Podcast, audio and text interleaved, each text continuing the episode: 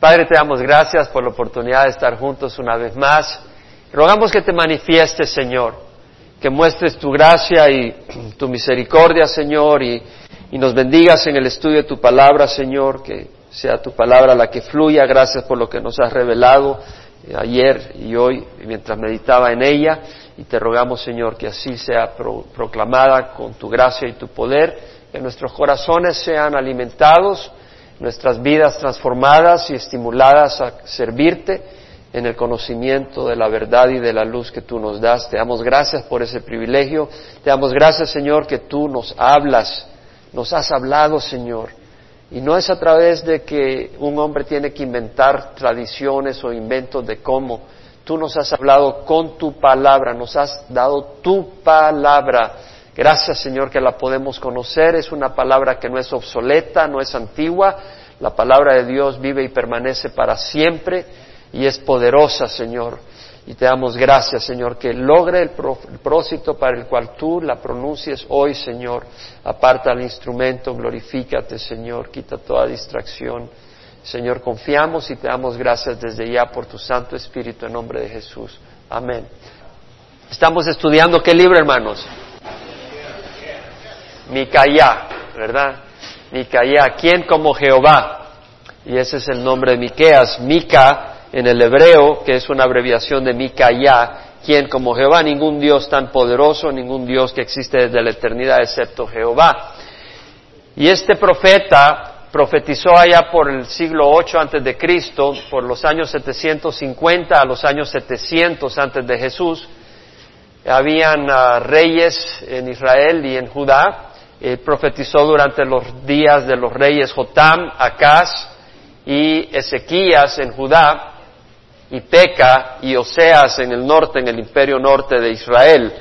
Eh, decíamos que eran tiempos eh, de corrección, de reprensión, si bien durante los días de Jotam, Jotam fue un excelente rey en Judá, que se hizo poderoso porque ordenó su camino delante de Jehová su Dios, este el pueblo, sin embargo, se seguía corrompiendo eh, debido a la idolatría que otros reyes habían introducido a Judá y en Israel, que era idólatra realmente. Eh, pero eh, el Señor trató de avisarles y les mandó a Resín, rey de Aram, y a Peca, hijo de Ramalías de Israel, para atacar a Judá y de esa manera que ellos empezaran a reaccionar y ver su necesidad de Dios. Eh, pero aún así eh, no respondieron en los días de Acaz, eh, hubo demasiada idolatría, Acaz fue un terrible rey, como hemos dicho, un rey que hizo imágenes fundidas a los Baales, quemó incienso, quemó su hijo a, los dioses paganos, multiplicó los altares paganos alrededor de Jerusalén, cerró el templo, hizo un ah, altar pagano de bronce para los dioses de los arameos, y pues y cerró el templo. Fue un rey terrible, como lo hemos mencionado. Su hijo Ezequías fue un excelente rey. Ezequías sí fue un buen rey, reinó 29 eh, años, empezó a reinar los 25 años. Pero el pueblo tenía un corazón adúltero e idólatra y como unos 100 años después Dios tuvo que destruir Jerusalén como lo profetizó lamentablemente.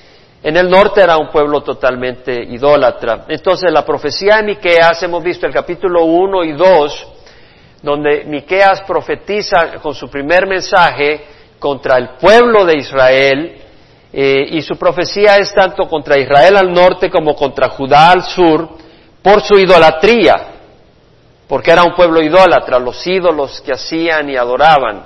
Entonces Dios les, les dice que va a mandar juicio debido a eso. Y en, esta, en este primer mensaje del capítulo 1 y 2 habla de que iba a destruir totalmente a Samaria, que era la capital del imperio norte.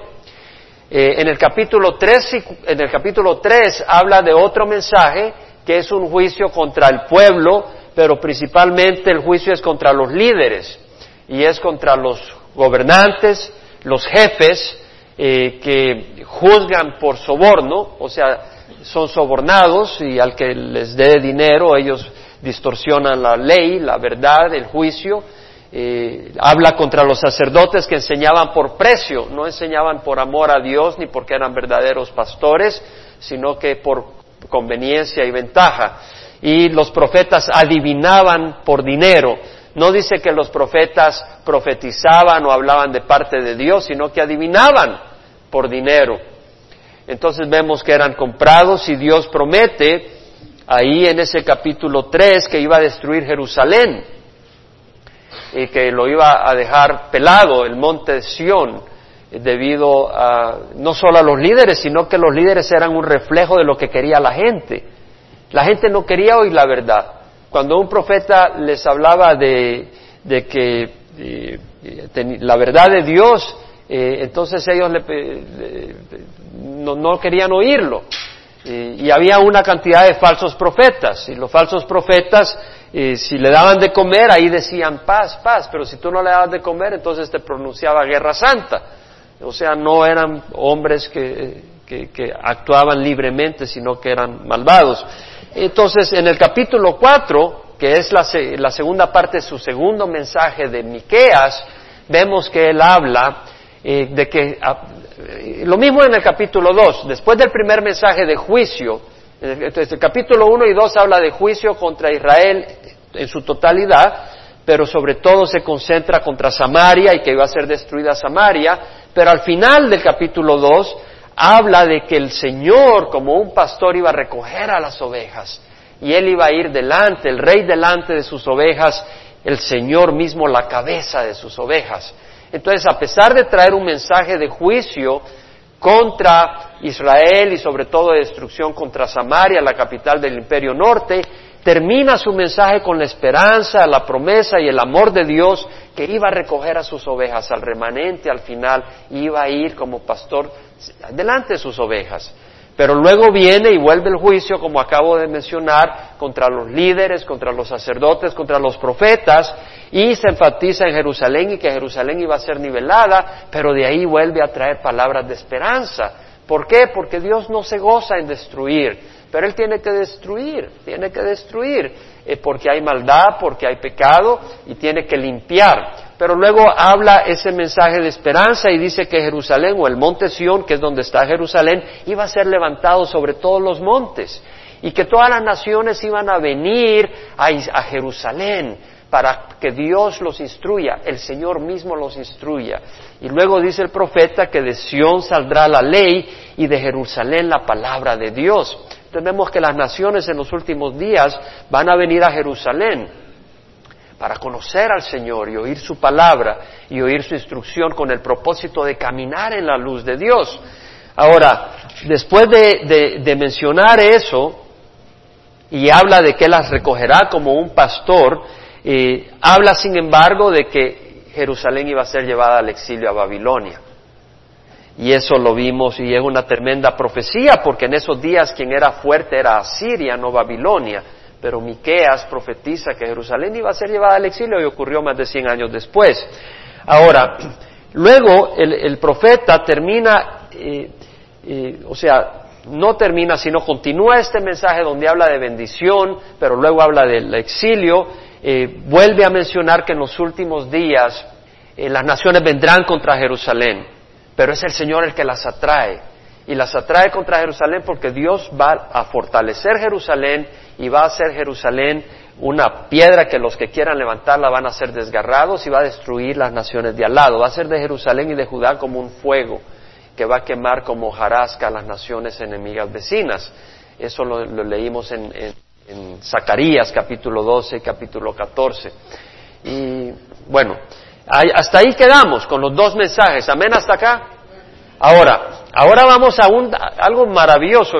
Originalmente dije voy a dar el capítulo 5 y el capítulo 6. Ya ayer cuando me preguntó Frank que qué capítulo íbamos a dar, le dije pon el capítulo 5. Yo creo que no vamos a llegar después del, del versículo 3. Pero bueno, vamos a dejar que el Señor nos guíe. Vamos al capítulo 5, que es, es uno de mis, mis, capítulos favoritos de las Escrituras. Es uno de los capítulos más hermosos de la Escritura. Capítulo 5 dice, agrúpate ahora en tropas, hija de guerreros, han puesto sitio contra nosotros, con una vara herirán en la mejilla al juez de Israel. O sea, después de haber hablado el Señor a través de Miqueas que iba a traer a las naciones contra Jerusalén, eso lo dice después de haber mencionado de que Jerusalén iba a ir al exilio a Babilonia. Amén. ¿Se acuerdan o no se acuerdan que lo mencioné? Ok. Cuando iban a llevar Jerusalén al exilio a Babilonia, pasó algo muy interesante. Y eso usted lo puede leer en Segunda de Reyes capítulo 25, que Jerusalén fue sitiada. Fue sitiada en el año noveno del rey Sedequías, en el décimo mes. En el décimo día del décimo mes le pusieron sitio a la ciudad de Jerusalén. En el onceavo año del rey Sedequías, en el cuarto mes, en el noveno año, abrieron brecha a la ciudad, rompieron la muralla y entraron, pero el rey y sus hombres de guerra trataron de escapar, pero los agarraron.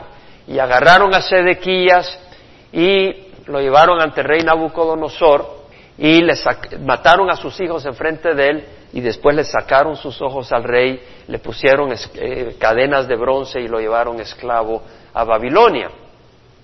Entonces vemos de que maltrataron al rey. Y entonces vemos acá el capítulo 5, versículo 1, hace referencia de ese maltrato que le dan al rey, de esa humillación. Dice, agrúpate ahora en tropa, hija de guerreros. La palabra hija de guerreros, todos los comentaristas que leo interpretan que se refiere a que Jerusalén está rodeada por hombres de guerra. Por eso dice hija de guerreros. eso es lo que quiere decir la expresión cultural. Estás rodeada de, de hombres de guerra, o sea, de hombres que la han acosado. Y entonces dice, agrúpate ahora, es decir, defiéndete, hija de guerreros, aunque no le va a servir. Han puesto sitio contra nosotros, efectivamente, como ya lo dije, Babilonia sitió en el año noveno de Sedequías, en el décimo mes, el décimo día, empezó el sitio alrededor de Jerusalén. Eso fue cien años después de esta profecía. Más de cien años después, pero está hecha. Y dice, con una vara herirán en la mejilla al juez de Israel, es decir, la humillarán, humillarán al juez. La palabra juez acá quiere decir, es el chafat, y que quiere decir juzgar, gobernar, alguien que emite leyes, alguien que ejecuta juicio, sentencia. Alguien, acuérdese del libro de jueces, había jueces en Israel, estos jueces que dictaban sentencia eran gobernantes, eran reyes, actuaban como reyes, ¿sí? ¿Entendemos? ¿Estamos? Ok. Entonces, estos jueces, acá está hablando que el rey de Israel iba a ser maltratado, iba a ser humillado. Con una vara le iban a dar en su mejilla. Sin embargo, para mí esto va más allá que eso porque inmediatamente después introduce al Mesías, Miqueas. Y realmente para mí es imposible no asociar esa con una vara herirán en la mejilla al juez de Israel con lo que ocurre con el juez de jueces y señor de señores, porque con una vara lo hirieron. Si usted se va a Mateo 27:30, leemos de que efectivamente, escupiendo a Jesús en su flagelo, antes de, momentos antes de crucificarlo, el viernes, escupiéndole tomaban la caña y le golpeaban en la cabeza. Tomaron, le, pusieron una corona de espina, el versículo 29 dice, tejiendo una corona de espina se la pusieron sobre su cabeza y con una caña en su mano derecha y arrodillándose delante de él le decían burla, diciendo, salve rey de los judíos y escupiéndole tomaban la caña y le golpeaban en la cabeza. O sea, vemos que le pusieron una corona como rey, pero en forma de burla, y luego le golpeaban con la caña, con una vara. Y Juan 19, 1 al 3 nos dice que le dieron bofetadas en la cara.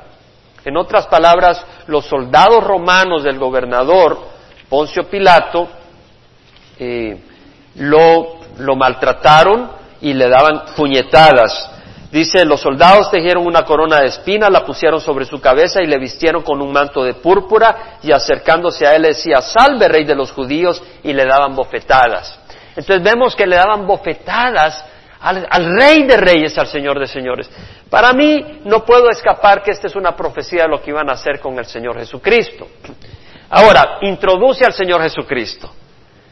Esa es, una, es algo maravilloso, porque esta profecía fue escrita 700 años antes de Jesús. Cuando descubrieron los manuscritos del Mar Muerto, el libro Miqueas estaba dentro de los manuscritos del Mar Muerto. Y esa profecía estaba escrita, esos libros, los manuscritos, los arqueólogos confirman que los manuscritos del Mar Muerto fueron escritos antes de Jesucristo. Y ahí está esa profecía, dice, pero tú, Belén Efrata, aunque eres pequeña entre las familias de Judá, de ti me saldrá el que ha de ser gobernante en Israel, y sus orígenes son desde tiempos antiguos, desde los días de la eternidad. ¡Wow! ¡Qué maravilla!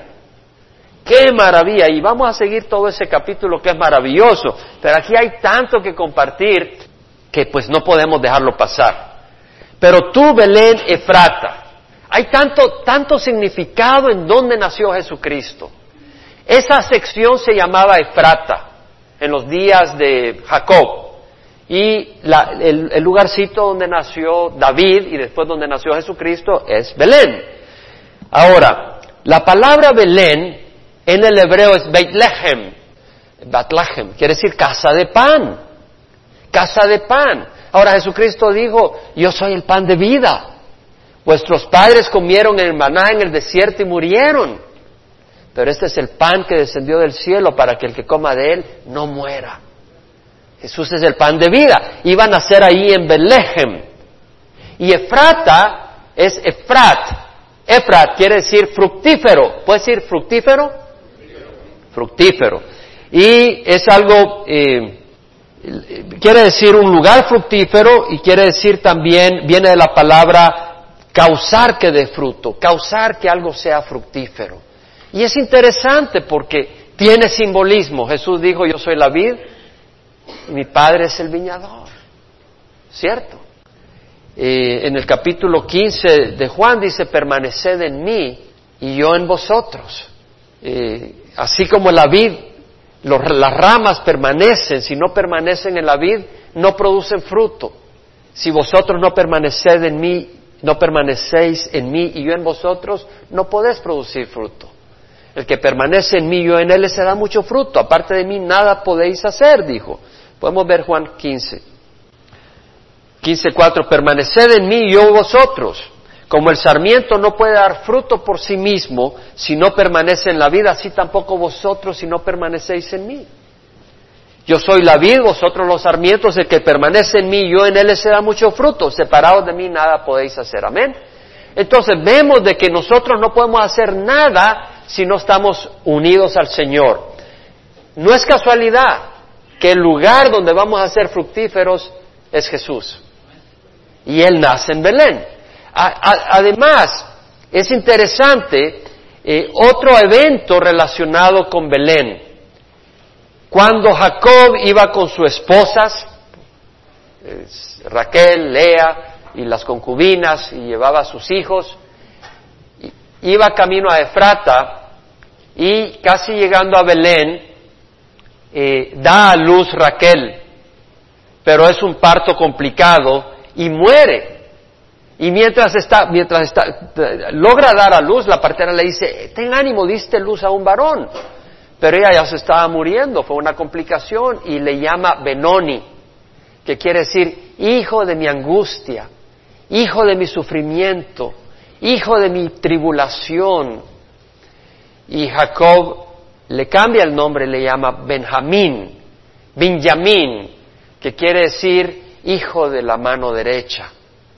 Y es interesante porque el que nacería 700 años después de la profecía de Miqueas, ahí iba a ser hijo de sufrimiento y el hijo de la mano derecha del Creador, de Jehová.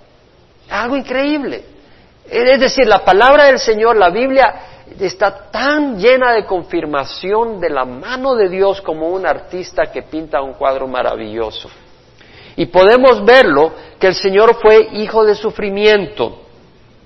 Isaías eh, capítulo 53 podemos leer que dice, ¿quién ha creído a nuestro mensaje? ¿A quién se ha revelado el brazo de Jehová? Creció delante de él como renuevo tierno, como raíz de tierra seca, no tiene aspecto hermoso ni majestad para que le miremos, ni apariencia para que le deseemos.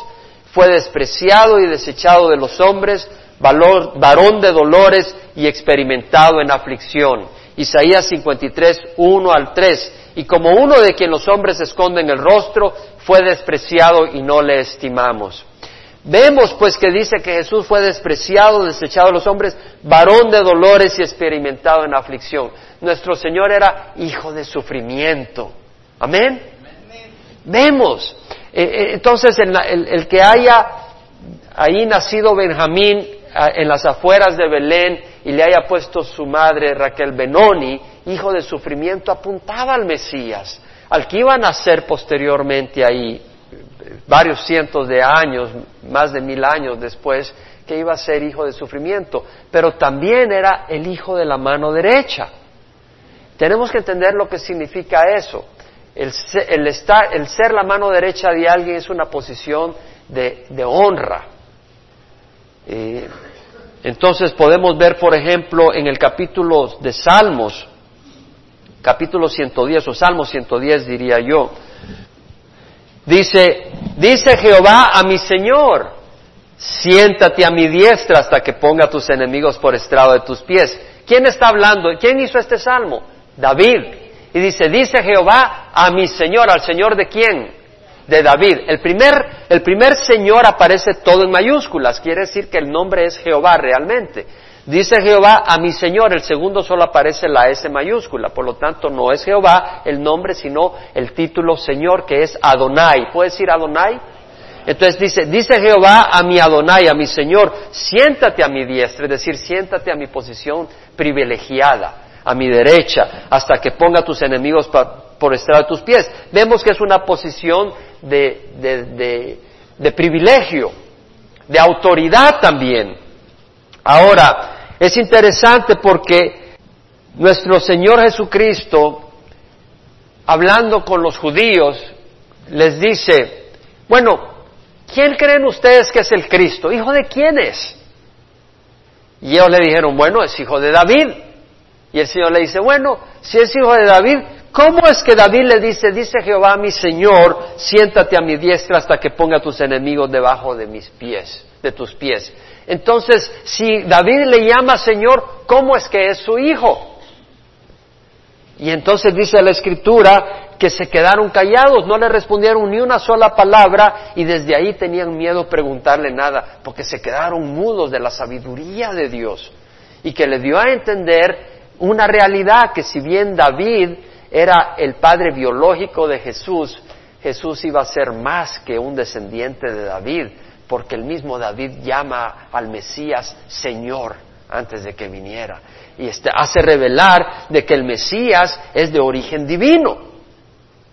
El Señor Jesucristo, en el capítulo 110, o sea, Salmo 110, vemos que habla, mucha, tenemos que leer este salmo porque tiene algo tan hermoso. Dice, dice Jehová mi Señor, siéntate a mi diestra hasta que ponga tus enemigos por detrás de tus pies. El Señor extenderá desde Sión tu poderoso cetro, diciendo, domina en medio de tus enemigos. ¿Quién, ¿Quién va a reinar? Después del capítulo 2, al final del capítulo 2, ¿quién iba a ir delante del, del rebaño? Jehová. ¿Y quién leímos en el capítulo, el capítulo 4 iba a reinar en Jerusalén, Jehová. Estoy hablando de Miqueas. Y acá vemos que dice Jehová extenderá desde Sión tu poderoso cetro. ¿Quién es el que estará reinando? Jesucristo. Jehová, Jesucristo, en la persona de Jesucristo, eh, diciendo, domina en medio de tus enemigos, tu pueblo se ofrecerá voluntariamente en el día de tu poder, en el esplendor de la santidad, desde el seno de la aurora, tu juventud es para ti como el rocío. Vemos desde el seno de la, aurora, es decir, desde, desde el trono celestial, vendrá el Señor a reinar a Jerusalén. Tu juventud es para ti como el rocío, es decir, el rey que reinará no será un rey eh, anciano, débil, sino que un rey con todo el esplendor de su juventud eterna. Jesucristo como hombre eh, será, pero no como un anciano, sino con toda su juventud y el poder de Dios. Y dice, Jehová ha jurado y no se retractará. Tú eres sacerdote para siempre, según el orden de Melquisedec. Tienes que ir al libro de Génesis para ver quién era este Melquisedec. Pero lo interesante es que le está diciendo, dice Jehová, ha jurado y no se retractará, tú eres sacerdote para siempre. ¿Quién es ese tú? El Señor. Porque está hablando de Jehová y de Adonai. Entonces está diciendo de que Jehová ha jurado que Jesús, el Mesías, es un sacerdote. O sea, el Mesías es un rey y es un sacerdote. Nadie se toma ese privilegio de ser rey y sacerdote. Le corresponde solo al Mesías. Alguien se quiso tomar ese privilegio. ¿Saben quién? Usías o Azarías. Él era rey y fue un excelente rey, pero vino y dijo, pues yo voy a quemar incienso en el altar. Y fue y agarró y quemó incienso. ¿Y qué le pasó en ese momento? Lepra le cayó. Y aquí tiene una gran lección para nosotros. Cuidado de tomar la gloria que solo le corresponde a Cristo. ¿Cierto? Él es rey y sacerdote. Cuidado, cuidado, cuando tal vez Dios nos usa en lo que sea, en generosidad, o en la palabra que le enseñemos, o en paciencia, o en alabanza, o en predicación, o como madres, o como cocineras, o como lo que sea, y que nos dan eh, flores por algún motivo, pues agradezcamos, pero reconozcamos que todo lo bueno es del Señor. Y viene del Señor.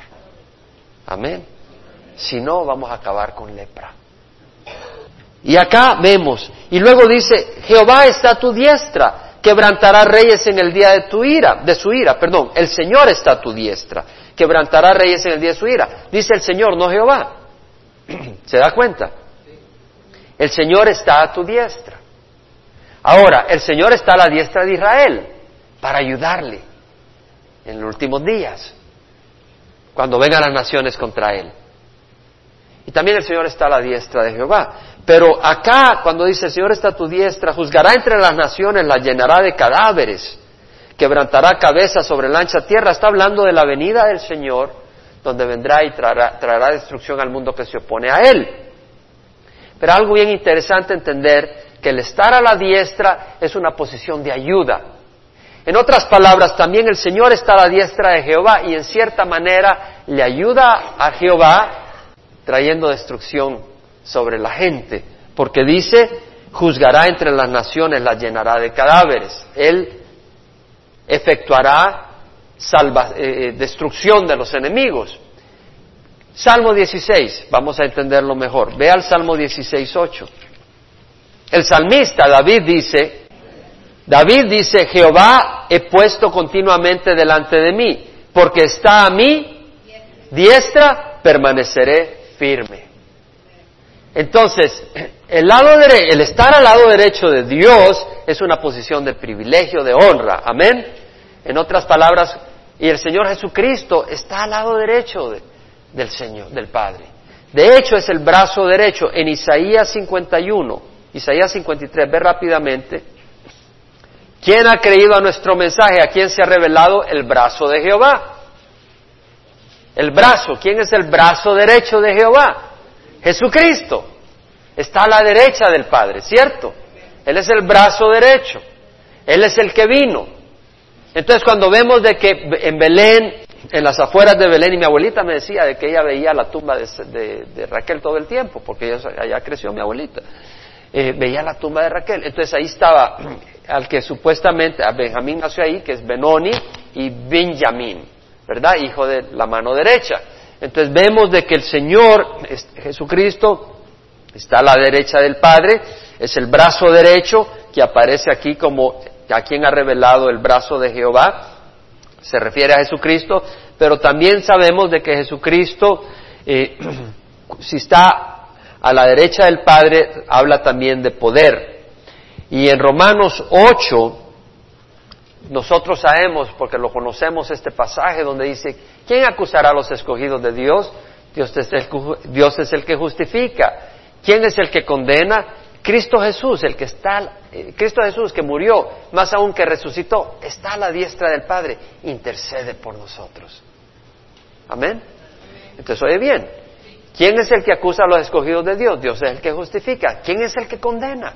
Hey, Cristo Jesús, el que murió, el que más aún resucitó, el que está a la diestra del Padre es el que intercede por nosotros. Entonces, ¿a dónde está el que intercede por nosotros? A la diestra del Padre. Una posición de poder, una posición de ayuda. Amén. O sea, que no sean solo palabras. Jesús está a la diestra del Padre. Él tiene una posición de poder. Y el salmista dijo, porque Jehová está a mi diestra, permaneceré firme. Y nuestro Señor está a la diestra del Padre, pero también está a nuestra diestra, apoyándonos. Jesús dijo, yo estoy con ustedes todos los días, hasta el fin de los tiempos. Cuando uno dice que Él está a nuestra diestra, es decir, tu fuerza está en tu mano derecha, pero tu mano derecha tiene fuerza porque ahí está Jesús apoyándote. Amén. Eso es lo que nos está diciendo. Él está a nuestra diestra. Y en Efesios podemos leer cuando Pablo hace referencia a Jesucristo y ora y dice en Efesios capítulo 1, mi oración, versículo 18, es que los ojos de vuestro corazón sean iluminados para que sepáis cuál es la esperanza de su llamamiento, cuáles son las riquezas de la gloria de su herencia en los santos eh, Pablo oraba para que los ojos del pueblo de Dios fueran abiertos, para que entendieran la esperanza. Hay esperanza en nuestro llamamiento. Dios no nos ha llamado, me encantó esa canción a capela que cantaron las hermanas. ¿Quién puede decir amén? Que dijo el Señor, no hemos llegado hasta acá para volvernos atrás. ¿Cómo me ministró al corazón esa alabanza? Hermanos, y no nos vamos a volver atrás porque tenemos una esperanza por delante. Es una esperanza que abrazamos por más oscura que se ponga la noche, por más apretada que se ponga el cielo con una nube oscura, negra, tendremos que seguir adelante porque tenemos una esperanza más allá de las nubes. Y dice, la riqueza de la gloria de su herencia en los santos. que sepamos las riquezas de la gloria de su herencia en los santos. El domingo pasado proclamé una bendición a ustedes y espero ustedes la hayan proclamado para nosotros también. El Señor te bendiga y te guarde. El Señor tenga de ti misericordia. El Señor haga resplandecer su rostro sobre, sobre ti y tenga de ti misericordia. El Señor alce su rostro sobre ti y te dé paz. Es una bendición que los sacerdotes del Antiguo Testamento podían proclamar con poder, porque Dios iba a bendecir al pueblo cuando los sacerdotes dijeran esa bendición, porque los sacerdotes habían sido purificados con la sangre y por eso tenían la aprobación del Señor. Y nosotros no somos purificados con la sangre de animales ni de machos cabríos, sino con la sangre de Cristo. Entonces, cuando tú me dices a mí, Dios te bendiga, no por decirlo como quien come pepitorias, pero porque realmente lo dices de corazón, Dios me va a bendecir. Y cuando yo te digo, y te dije esa bendición ayer de corazón, cuando yo te bendigo y cuando yo te digo Dios te guarde, Dios te va a guardar. Porque el Señor va a honrar la bendición de sus sacerdotes. Esa es la gloria de su herencia en los santos, a menos que estés ciego y no la veas. ¿Y cuál es la extraordinaria grandeza de su poder para con nosotros los que creemos? Solo es para los hombres y mujeres de fe que se realizan las bendiciones de Dios. ¿Y cuál es la extraordinaria grandeza de su poder para con nosotros los que creemos conforme a la eficacia de la fuerza de su poder, el cual obró en Cristo? El poder de Dios obró en Cristo cuando lo resucitó entre los muertos y lo sentó a su diestra en los lugares celestiales. ¿En dónde está Jesús? A la diestra del Padre. Con gran poder. ¿En dónde está? A nuestra diestra, sosteniendo nuestro brazo y dándonos poder. Muy por encima de todo principado, autoridad, poder, dominio y todo nombre que se nombra no solo en el cielo, no solo en, este siglo, sino en el venidero. Y todo lo sometió bajo sus pies. Todo está sometido bajo los pies de Cristo. Y Él lo dio por cabeza sobre todas las cosas a la iglesia. El El Señor es la cabeza de la iglesia. ¿Quién va a ser la cabeza del rebaño? Leímos en Miqueas capítulo 2, Jehová. ¿No es increíble? ¿No es increíble cómo si tú abres los ojos te das cuenta que Jesús es el Hijo de Dios y es de origen divino y es el mismo Jehová? Pero Jehová se revela en tres personas, el Padre, el Hijo y el Espíritu Santo. Entonces, continuando con esta revelación de Miqueas, capítulo 5, y definitivamente no vamos a pasar del versículo 2, pero estamos sacándole jugo, amén. Dice, pero tú, Belén Efrata, aunque eres pequeña entre las familias de Judá, de ti me saldrá el que ha de ser gobernante en Israel y sus orígenes son desde tiempos antiguos, desde los días de la eternidad. Ahora, cuando dice, aunque eres pequeña entre las familias de Judá, hoy me fui a un estudio bastante intenso de las palabras, acá por razones personales, pero dice, aunque eres pequeña entre las familias de Judá, la, la, expresión es, por ejemplo, la New King James Version, la King James Version, la Revised Standard Version, la American Standard Version, dice little among the thousands of Judah, pequeña entre los mil, entre los miles de Judá. Realmente se refiere, y esa es la traducción literal, lo que se refiere es que aunque eres pequeña, es decir, como las, los clanes familiares, eh, eres pequeña, si, si considera los, los, mil clanes o familias más importantes de toda Judá y sus, eh, sus asentamientos, ella sería de las más pequeñas. Eso es lo que está diciendo, esa es la, palabra literal. Pero se traduce, por ejemplo, la New Living Translation dice, But you, O Bethlehem Ephrata, are only a small village in, Judah. O sea, pero tú, Belén Ephrata, eres una, solo una pequeña villa en Judá es una buena interpretación. ¿Entendemos? O sea, la, traducción es pequeña entre mil de Judá. Pero para poder interpretar, para que la gente pueda entender, se interpreta, eres una pequeña villa dentro de las villas de Judá. ¿Sí me explico? Pero cuando yo veo distintas traducciones y veo que hay una discrepancia en la traducción, busco entender cuál es la traducción más genuina. Pero lo importante es que dice, tú eres pequeña entre las familias de Judá. Oye, lo que está diciendo es que el Señor iba a nacer no en Jerusalén, la capital religiosa de los judíos, no en la ciudad más gloriosa de toda Israel, no en Atenas, la ciudad cultural por esos tiempos. El Señor iba a nacer en un lugar sencillo, no reconocido porque él iba a nacer desde su nacimiento, iba a venir revestido de humildad revestido de humildad. Eso es lo que nos hace a nosotros buscar al Señor, porque es, una, es un cordero manso al que podemos venir y no nos da miedo venir a Él. Ahora ten cuidado porque es el león de Judá y no puedes jugar con Él. Pero si vienes con el corazón correcto, es como un cordero manso. Y Él así vino. Y es más que un cordero manso, Él es el buen pastor. Pero el Señor vino con humildad. Y eso lo menciona Pablo cuando dice, hay en vosotros esta actitud que hubo también en Cristo Jesús, Filipenses 2.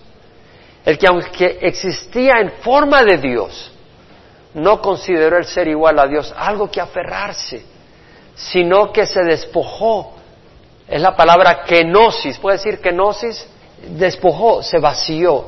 Es decir, el Señor dejó su privilegio de Dios, no dejó de ser Dios, pero dejó de usar su privilegio de Dios y tomó forma de un hombre.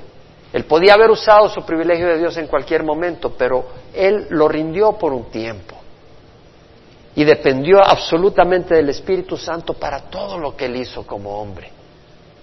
Ningún milagro lo hizo por su propio poder dependió del Espíritu Santo para hacerlo. Por eso él no empezó a ministrar hasta que fue bautizado por el Espíritu Santo.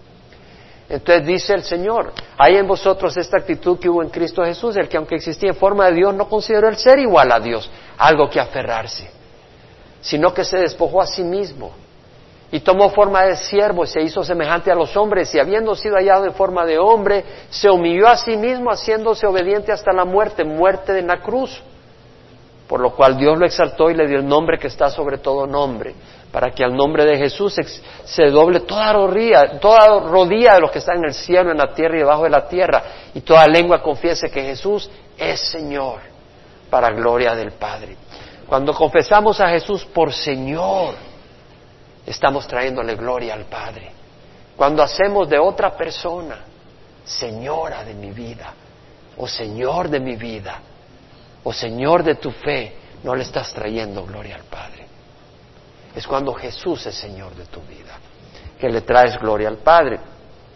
Vemos la humildad con que el Señor viene, pero también vemos la deidad. Pablo habla de la deidad de Jesucristo, al decir, siendo tener esta actitud que hubo en Cristo Jesús, que el que aunque existía en forma de Dios, no consideró el ser igual a Dios algo de que aferrarse. Tenía forma de Dios, es decir, su naturaleza de Dios, y era igual a Dios. Entonces vemos la divinidad. Ahora, en Miqueas dice, aunque eres pequeño entre las familias de Judá, de ti me saldrá el que ha de ser gobernarte en Israel, y sus orígenes son desde tiempos antiguos, desde los días de la eternidad.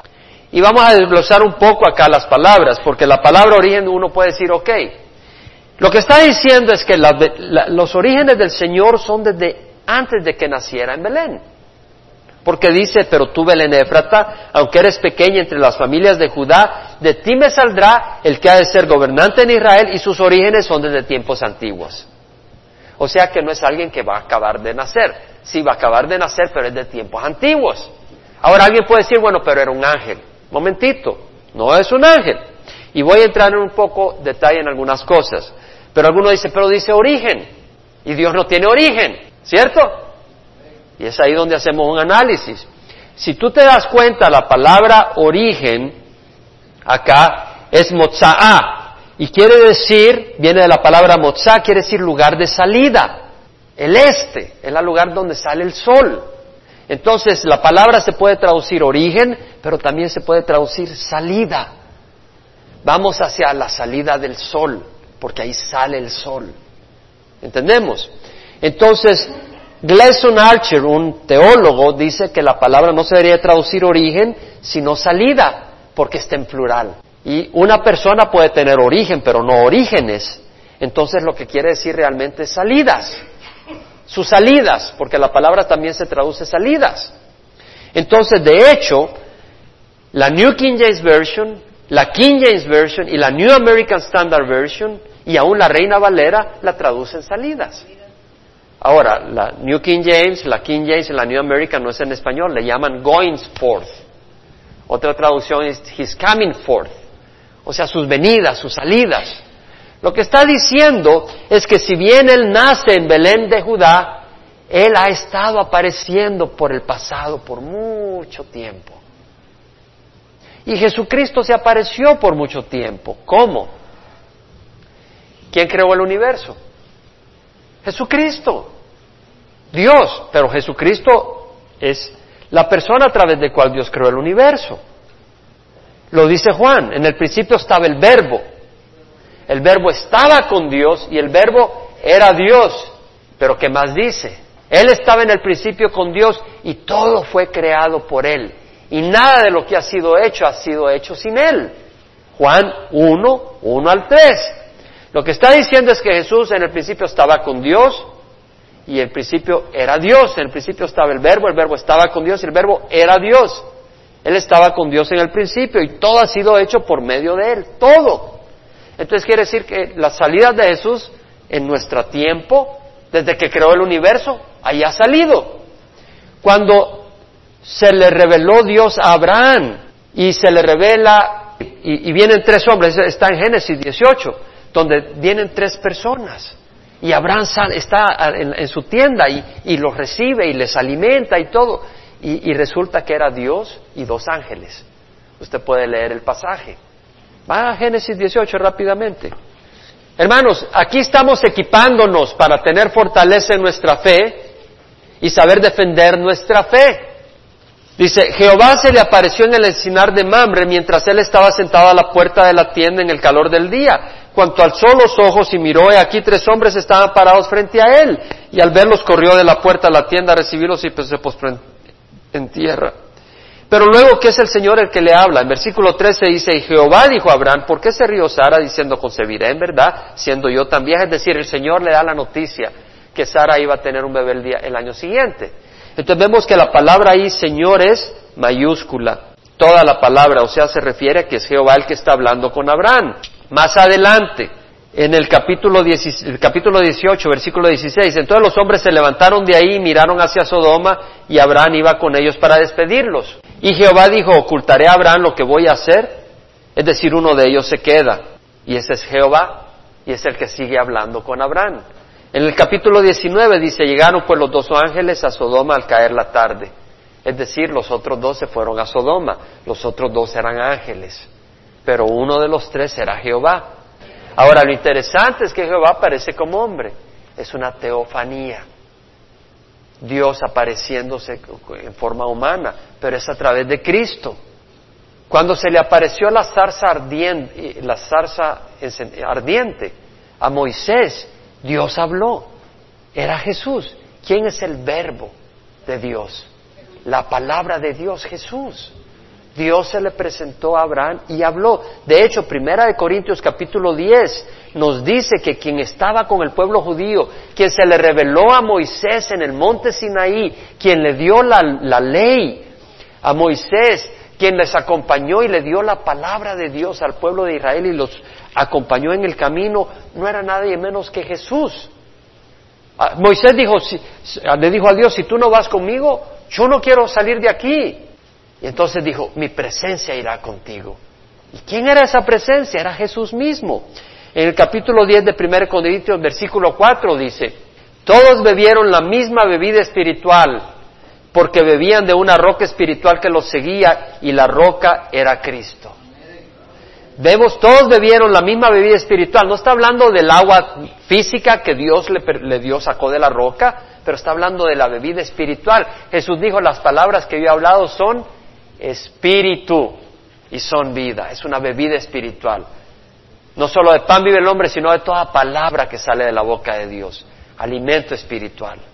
Todos bebieron la misma bebida espiritual porque bebían de una roca espiritual que los seguía y la roca era Cristo. Cristo iba con ellos. Entonces vemos que Dios se revela. Ahora, dice, pero tú Belén Efrata, ahora estamos entrando un poco carne sólida para los estudiosos, pero mi pensar siempre es de que la congregación invita a otros a venir a Cristo y les comparte el Evangelio. La congregación y los estudios del domingo es la oportunidad de crecer y ser alimentados. Porque muchas iglesias todo es puro evangelismo los domingos y pura comida de bebé para no ofender a los nuevos. Y el problema es que toda la congregación nunca crece, porque todo lo que recibe domingo tras domingo es leche. Pero generalmente la congregación un 90% son miembros de la iglesia y es donde deberíamos de dar carne para que la congregación crezca. Y la congregación misma se encarga de dar leche a los al, resto de la, los vecinos, amigos, para que ellos vengan a Cristo. Pero acá tenemos que dar la carne, amén. Entonces acá dice, pero tú Belén aunque eres pequeña entre las familias de Judá, de ti me saldrá el que ha de ser gobernante en Israel. La palabra gobernante acá es gobernador, rey, y sus orígenes son desde tiempos antiguos, sus salidas son desde tiempos antiguos. Ahora, la palabra, después dice desde los días de la eternidad. La palabra días de la eternidad es otra, es otra expresión interesante. La palabra días es yom y quiere decir día o días. Pero la palabra eternidad es olam. Aparece 439 veces en el Antiguo Testamento y se traduce siempre, o en inglés ever, 272 veces. 63 veces se traduce everlasting, eterno. Eh, 15 veces lo traducen evermore, siempre. Solo un 5% aparece como antiguo, 22 veces de las 439 veces. Pero da la posibilidad de que quiera decir no desde los días de la eternidad, sino de los días de la antigüedad.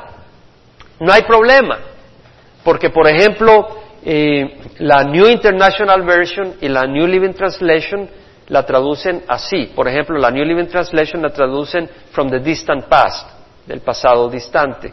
la New International Version from Ancient Times, por tiempos antiguos. Pero los demás, la King James, la New King James, la New American Standard y aún la Reina Valera y la Biblia de las Américas dice día de la eternidad. Existe la posibilidad que quiere decir desde la antigüedad pasada, pero no hay problema, porque el tiempo es, el tiempo es relativo.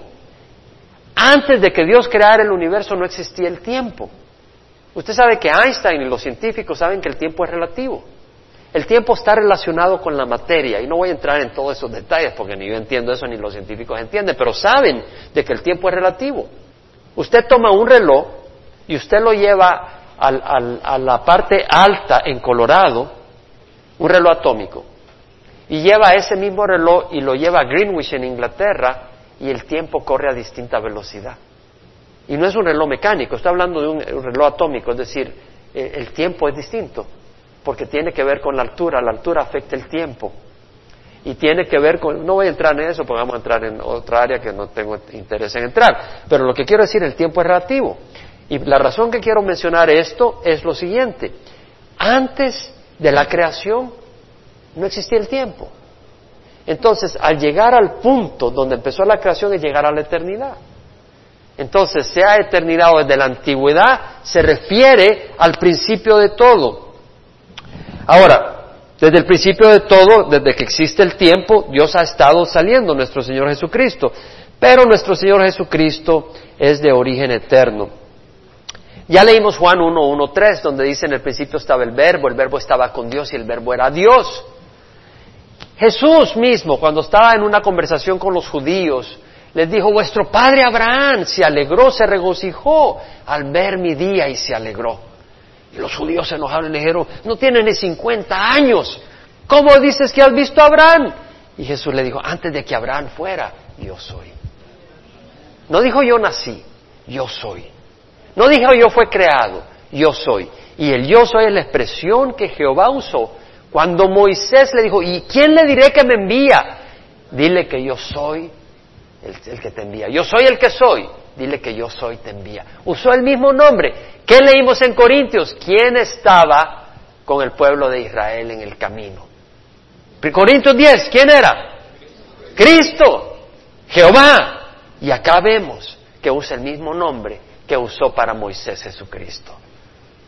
Yo soy, Jesús es el yo soy.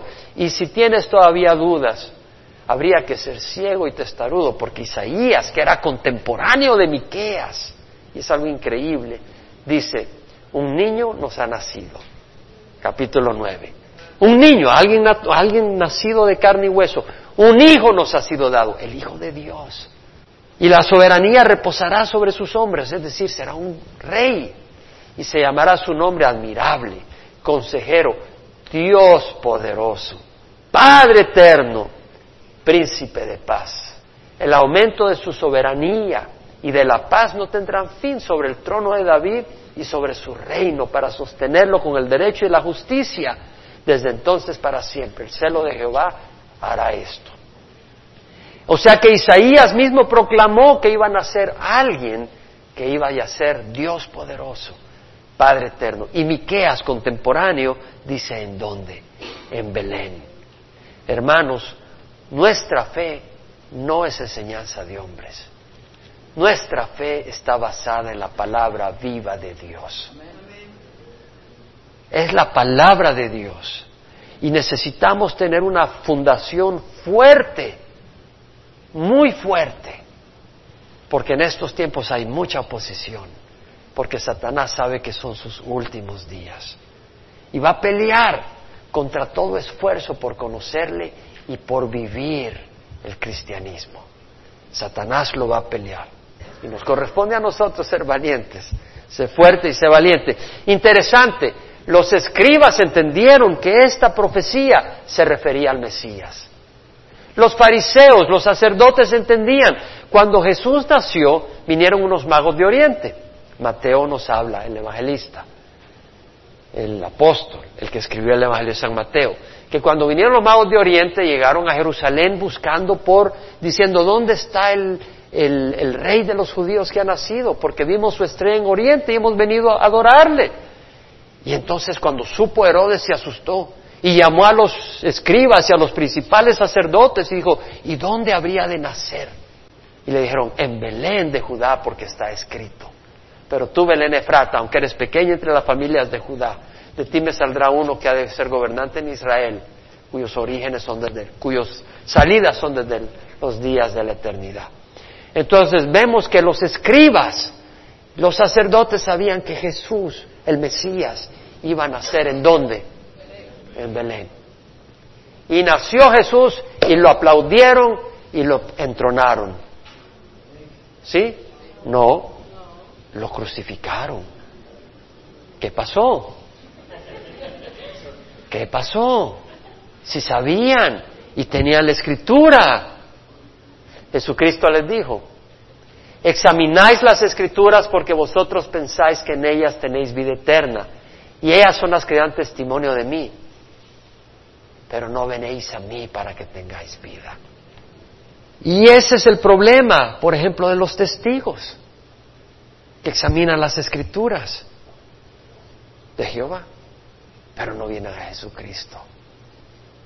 Ese es el problema de los mormones que han examinado las escrituras, pero vienen a Joseph Smith, no vienen a Jesucristo. Y ese es el problema de aquellos que vienen a María, a José, al Papa, pero no vienen a Jesucristo. Es decir, el único que nos da vida es Jesucristo. Él es el único. Y Jesucristo dijo, el testimonio es este, que Dios nos ha dado vida eterna y esta vida está en su Hijo. El que tiene al Hijo, tiene la vida. Y el que no tiene al Hijo, no tiene la vida.